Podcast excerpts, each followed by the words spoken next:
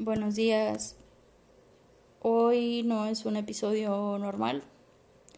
Em, estamos a un día de el 8 de marzo. Entonces decidí hacer este episodio hablando acerca de mi proceso personal de em, denuncia contra violencia que viví hace un año. Ya tengo un episodio en el podcast hablando acerca de Creo que el episodio se llama Lo que queda después del abuso. Pueden escuchar ese episodio para darse un poco de contexto. La verdad no quiero dar tantos detalles de esta situación porque sigue siendo una situación pues bien densa para mí y bien compleja y bien complicada de hablar. Em, y no es cómodo hablar de esto públicamente tampoco. Pero algo dentro de mí me dice que tengo que compartirlo. Y sé hoy más que ningún otro día que todo lo que he vivido y aprendido de ello ha sido para ponerlo al servicio de los demás y por eso este episodio.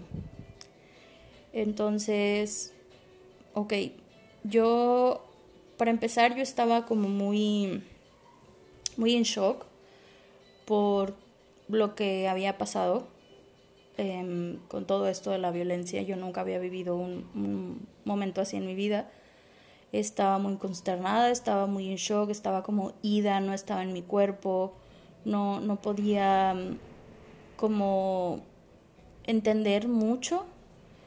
De hecho, no entendía nada de lo que estaba pasando, pero lo que sí sabía era que tenía que hacer algo al respecto.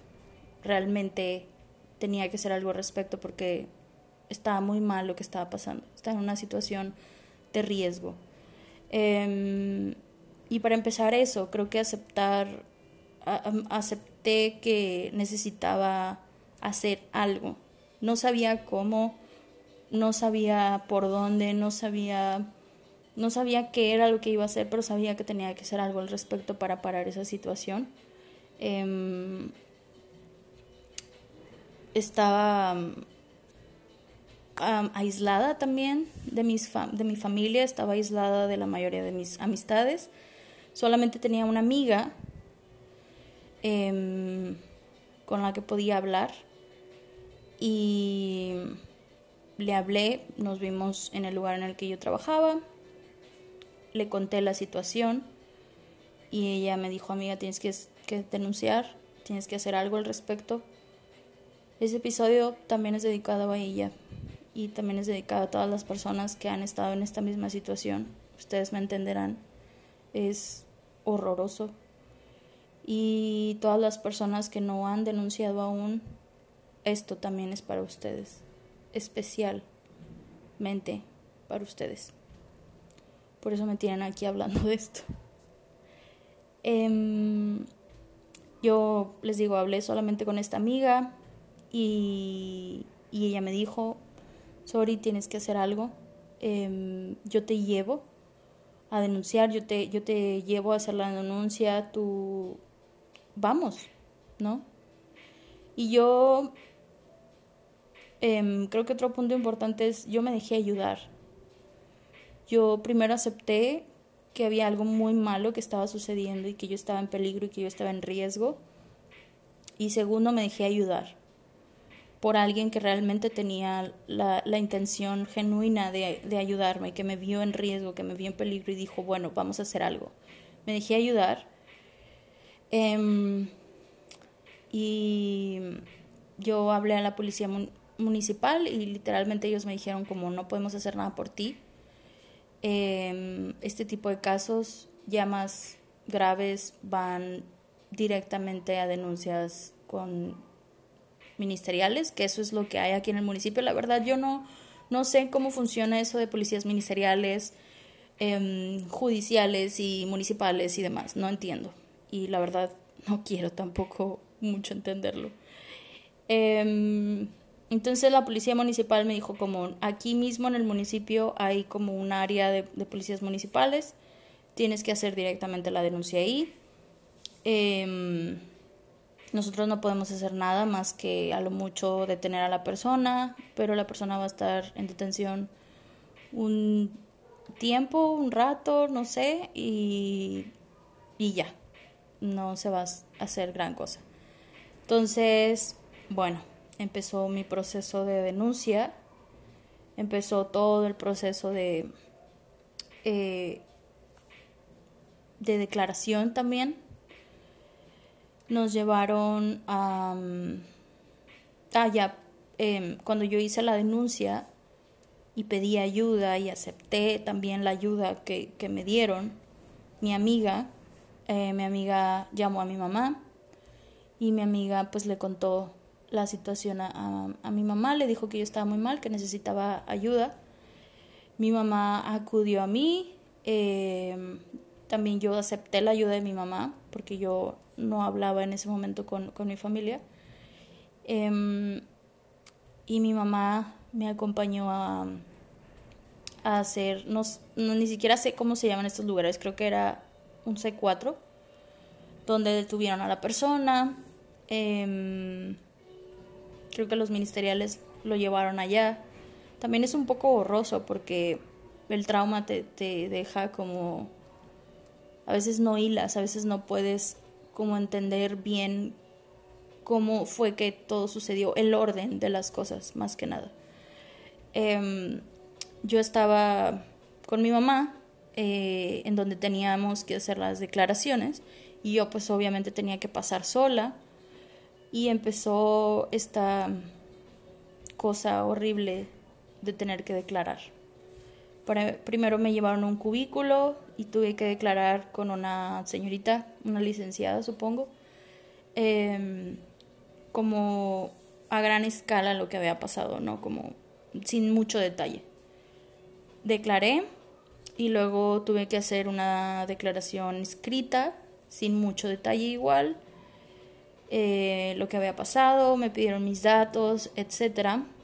Todo esto les estoy hablando de que fue un proceso de las 9 de la mañana a las 6, 7 de la tarde del hace un año. Entonces, Em, hice, hice esa declaración por escrito, hice la declaración con la señorita y de ahí em, había como un policía que me trasladó a otro lugar ahí cerca también para que me hicieran mis chequeos de, me tomaran fotografías a las eh, heridas y marcas y demás del cuerpo y para que me hicieran un examen psicológico también. Em, cuando me estaban trasladando, el, oficial que me estaba trasladando a este lugar fue muy machista, se podría decir básicamente, fue muy machista. Me hizo un comentario como, es que yo no entiendo por qué ustedes se preocupan por hacer este tipo de procesos, es muy largo y es más el tiempo que uno pierde, porque a la larga pues la persona ni siquiera se va a quedar detenida y no va a pasar nada. Entonces yo, yo no dije nada, yo solamente me quedé así como, güey, ¿es en serio? ¿En serio estás diciendo esto? ¿En serio me estás diciendo esto a mí que yo estoy en esta situación y que es súper incómodo tener que decirles a extraños lo que te hicieron y que es súper incómodo y que es, que es traumante y, güey, ¿cómo te atreves? Entonces, sí, ese fue mi primer como acercamiento al machismo que hay dentro de todo este sistema em, de denuncias, todo el mundo te juzga, todo el mundo te juzga, todo el mundo te juzga. Em, para bien o para mal. Este policía fue el primero que me juzgó para mal. Eh, fue el primero que me ayudó como a duras penas, me ayudó así como, pues bueno, es mi trabajo ayudarte, pero qué hueva, ¿no? Qué hueva que tengas que venir y denunciar y qué hueva que me tengas que hacer perder mi tiempo llevándote a este lugar. Entonces ya, total, él me trasladó, gracias a Dios ya no lo tuve que ver, me trasladó en donde me iban a hacer las fotografías, el doctor y, y demás, donde me iban a hacer también mi examen psicológico para saber pues todo el daño que había quedado. Em, cuando entré a hacer mi declaración con la psicóloga que me iba a analizar, ella me dijo que yo tenía la opción de declarar con ella o no declarar porque todo lo que yo declarara podía ser usado en mi contra. Entonces yo decidí declarar porque fue como, claro, no tengo nada que ocultar, la verdad, es, es, esto es lo que pasó, o sea, no voy a poner, no voy a ni siquiera exagerar porque esto ya es bastante malo. Entonces declaré con ella, luego me pasaron em, con el doctor, el doctor fue muy respetuoso, fue muy amable. También las otras personas que me tomaron las declaraciones em, en el otro lugar fueron amables, básicamente nada más.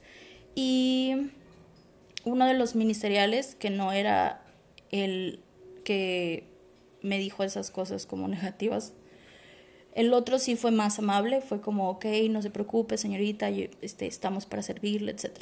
¿No? Creo que es, es el gran ejemplo de la dualidad de la gente y por lo tanto del sistema en todos lados. En todos lados va a haber gente buena y va a haber gente no tan buena. Pero tengo fe de que son más los buenos que los malos y, que y tengo fe de que si uno decide pedir ayuda y hablar y tener un sistema de apoyo em, y hacer lo más que puedas. Ni siquiera, ni siquiera hacerlo todo, sino simplemente como tomar paso por paso, decisión por decisión, que no es fácil, sé que es bien difícil tomar una decisión al respecto de este tipo de cosas y es y si no la tomas también está bien porque es lo, es lo que podemos hacer, no sé. Ah, es un tema muy complejo. Pero bueno, el punto es que hay gente buena y hay gente mala en todos lados, por lo tanto, en este sistema de policías y, y demás, claramente también.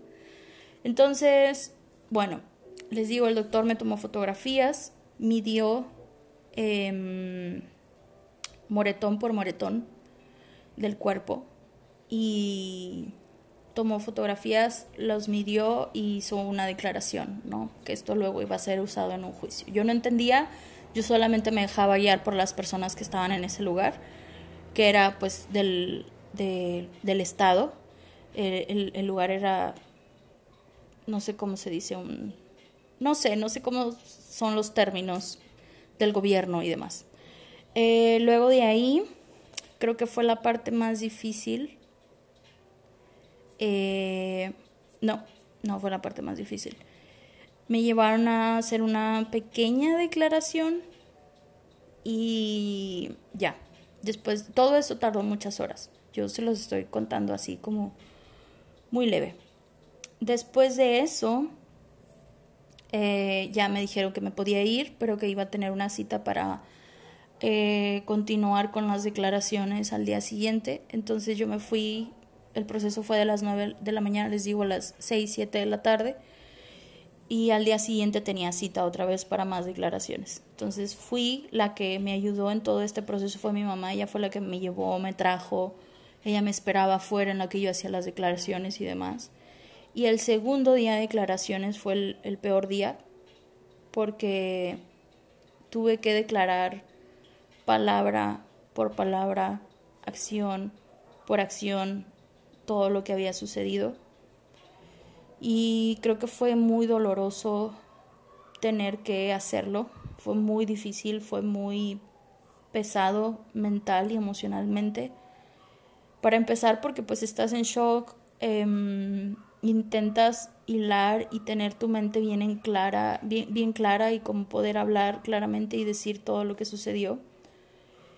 Em, entonces hice lo mejor que pude al hacer la declaración. Fue una declaración muy larga, duró muchas horas.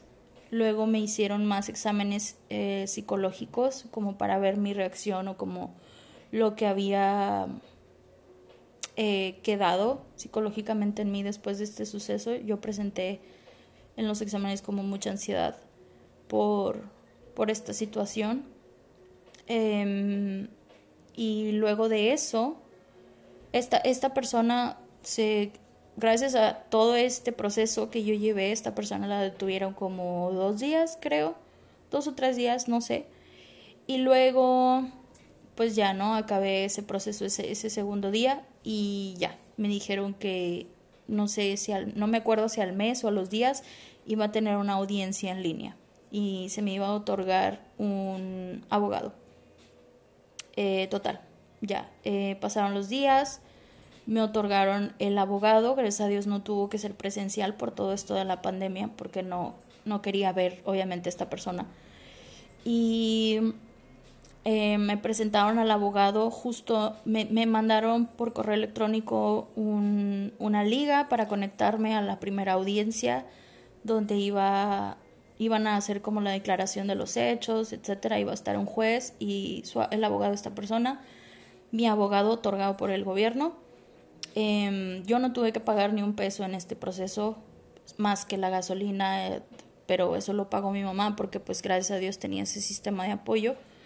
Em, entonces no, no tuve que, no me costó dinero. Luego, les digo, creo que al mes después de que yo hice todas estas declaraciones fue que fue esta audiencia, me la mandaron por correo, yo me tuve que conectar a cierta hora y decía mismo en el correo. Y me otorgaron en esa misma audiencia un abogado. Yo solamente tuve que ver a esta persona pues por Zoom, por la reunión. Em, tuvimos que escuchar la declaración de los hechos, tuvimos que escuchar detalles. Eso también fue muy doloroso tener que escuchar detalles, tener que escuchar la defensa de la otra persona, como las cosas que decía y que inventaba básicamente porque no eran muy ciertas y como era como absurdo, etcétera. Siempre va a existir esto, siempre va a existir como claro, claro que la persona se va a querer defender, claro que la persona va a querer mentir inclusive y decir que que no lo hizo, que no se acuerda, que, que no fue su culpa, que etcétera. Por supuesto que eso va a existir. Y yo no puedo hacer nada para cambiar eso. Lo único que puedo hacer es dar mi versión de la historia ante la ley y ya que la ley dejar como que se encargue. Entonces, eh, ok, acaba esa, esa primera audiencia y después de la audiencia Supuestamente yo tenía que contactarme con mi abogado del gobierno, que me había otorgado el gobierno, para este caso. Y cuando ese abogado se contacta conmigo por vía WhatsApp, me hace una llamada de teléfono y básicamente me acosó. Básicamente me empezó a decir que pobrecita de mí, que yo era la víctima de todo esto, que él estaba para ayudarme, que lo que a mí se me ofreciera que si podíamos vernos en un lugar privado para hablar y si yo me sentía más cómoda y más como más cosas así. No sé, yo la verdad no me sentí bien con eso, yo, yo me sentí como que esta persona quería aprovecharse de mi vulnerabilidad en ese momento y como que quería usar ese sentimiento de victimismo de mí para poder él usarlo a su favor no sé, no sé la verdad que quería de mí. El punto es que yo me porté como muy seria, muy fría. Y fue como, ah, bueno, sí, está bien, muchas gracias. No, no se preocupe, no pasa nada. Bye. Le colgué y fue como, cualquier cosa yo le llamo, bye. Cualquier duda y demás. Entonces, de ahí en adelante me fueron poniendo como audiencias en las que en algunas audiencias no era tan necesario que yo estuviera presente por Zoom y demás. Em, esto fue en abril del 2021 y yo creo que tenía una audiencia por mes de abril hasta octubre del 2021. Ellos me mandaban un correo electrónico o me mandaban una hoja a mi domicilio donde pues me citaban ¿no? en, esa audiencia en línea. Em, algunas audiencias en línea no asistí porque pues la verdad era bien doloroso, bien incómodo y aparte yo intentaba contactarme con este abogado que les digo que fue un acosador y no me contestaba. Fue como, ah, sí, ahorita le checo su caso. Pero como yo no accedí a verlo, como yo no accedí como a jugar ese juego de la víctima con él, él como que me dejó de prestar atención y ya nunca más me volvió a hablar. Entonces yo no supe de ese abogado en todo el proceso legal. Como les digo, va a haber cosas va a haber bendiciones en estos procesos. Para mí una bendición fue mi sistema de apoyo, una bendición fue em, que me dieran la ayuda, que me creyeran, que creyeran en mi palabra, porque yo mi mayor miedo de ir a denunciar era que no me creyeran, era que nadie hiciera nada, era que no procediera, era que no sucediera nada. Eh, pero gracias a Dios todo esto salió como fuera, pero salió. Y la verdad no sé cómo llegué a ese punto tampoco porque pues les digo, yo, yo no sabía de estos procesos. Nadie te dice de estos procesos, nadie te dice lo, lo cansados que son, lo agotadores que son, lo, lo mucho que te chupan el alma y la energía, tener que pasar por todas estas cosas y tener que tratar con estas personas que también pues no son como muy agradables. La persona que me estaba tomando mi declaración con muchos detalles, yo estaba llorando durante la declaración y ella pues no podía hacer nada, ella no hacía nada, solamente decía como continúe. Y no estaba ahí para consolarme, ella estaba para hacer su trabajo y gracias a Dios hizo su, trabajo. Entonces, eh, les digo, yo estuve en audiencias una vez por mes hasta de abril a octubre, sí, es un proceso largo, es un proceso muy, muy largo. Es tedioso, es cansado, es horrible, y es muy cansado y muy largo. Sí, lo es, pero vale 100% la pena. Honestamente vale 100% la pena. Em, bueno, yo no entendía nada de esto de los procesos de denuncia y demás. Yo no sabía por qué esta persona no estaba en la cárcel, yo no sabía por qué esta persona no tenía una orden de restricción, yo no sabía, o sea, por qué yo, yo estaba muy desesperada porque no sabía por qué la ley no estaba haciendo algo al respecto y por qué esta persona seguía en la calle como si nada y muy seguramente haciéndole daño a más personas. Pero bueno, eh, yo confié en la ley, no tomé acciones de mi parte, no hice, no hice nada, como que dije, ok, ya, yo voy a hacer esto, esto es lo que puedo hacer y ya, no, esto es lo mejor que puedo hacer. Yo desde mi trinchera, desde mi lugar. Y sé que hay muchas otras maneras de hacer las cosas y las respeto. Literalmente también, o sea, las respeto, por supuesto que las respeto, porque yo en ese momento quería hacer mil cosas, mil cosas. Se te ocurren miles de cosas por hacer, pero yo opté por la opción legal. Y no digo que sea la mejor opción y tampoco digo que sea la única. Eh, solo cuento mi proceso. Entonces, em, fue muy tardado, ya nada más en octubre recibí una notificación de que había sido la última audiencia y aparecían como todos los términos en los que esta persona se iba a mantener libre. Se iba a mantener libre, em, creo que con un tenía que tener un trabajo, no se me podía acercar, iba a tener como, no sé si inspecciones y demás, yo me acuerdo más como de mi parte, yo iba a tener que tener contacto con una licenciada del, no sé si del Ministerio Público o, de, algo. Em, les digo, no, es fecha que no me aprendo esos términos. Em, pero una licenciada me iba a tener que estar llamando y iba a tener que estar pendiente de mí. Si esta persona se acercaba a mí, yo podía llamar a la policía municipal y luego de la, de la policía municipal tenía que llamar a esta licenciada para avisarle que esta persona había tenido contacto conmigo para que pudieran arrestarlo y lo metieran pues a la cárcel. Em, y ya esa era como mi manera de protegerme después de todo esto.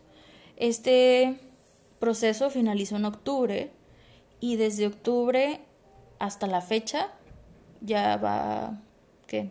Unos 5 o 6 meses.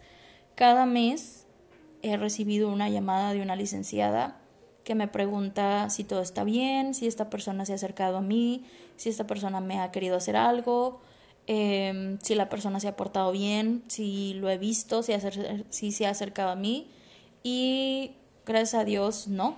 Gracias a Dios, este proceso, después de este proceso, yo ya nunca tuve que ver a esta persona, yo ya nunca tuve que tener contacto con esta persona, ni se ha acercado a mí, ni me ha hablado, ni nada. Gracias a Dios. Y porque pues sabe, ¿no? Que la ley está de por medio y que si lo hace, pues yo puedo contactar en cualquier momento a la policía.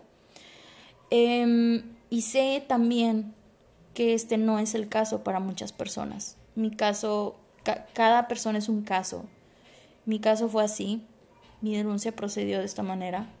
Por supuesto que aparte de todo esto hubo consecuencias, pues se podrían decir sociales, mucha gente no me creyó, eh, mucha gente no me creyó todo lo que pasó, eh, mucha gente se puso de parte de esta persona, mucha gente me culpó a mí todo el tiempo me culpó como es que fue tu culpa y es que lo que tú hiciste y es que tú tuviste la culpa de que esto sucediera. Hubo muchas, muchas opiniones en contra mía por haber hecho esto. Pero yo estoy segura que hice lo mejor que pude. Y yo estoy segura que lo que hice fue lo mejor que pude haber hecho en ese momento. Les digo, sé que hay muchas otras formas, sé que hay muchos otros casos, em, pero este fue mi caso.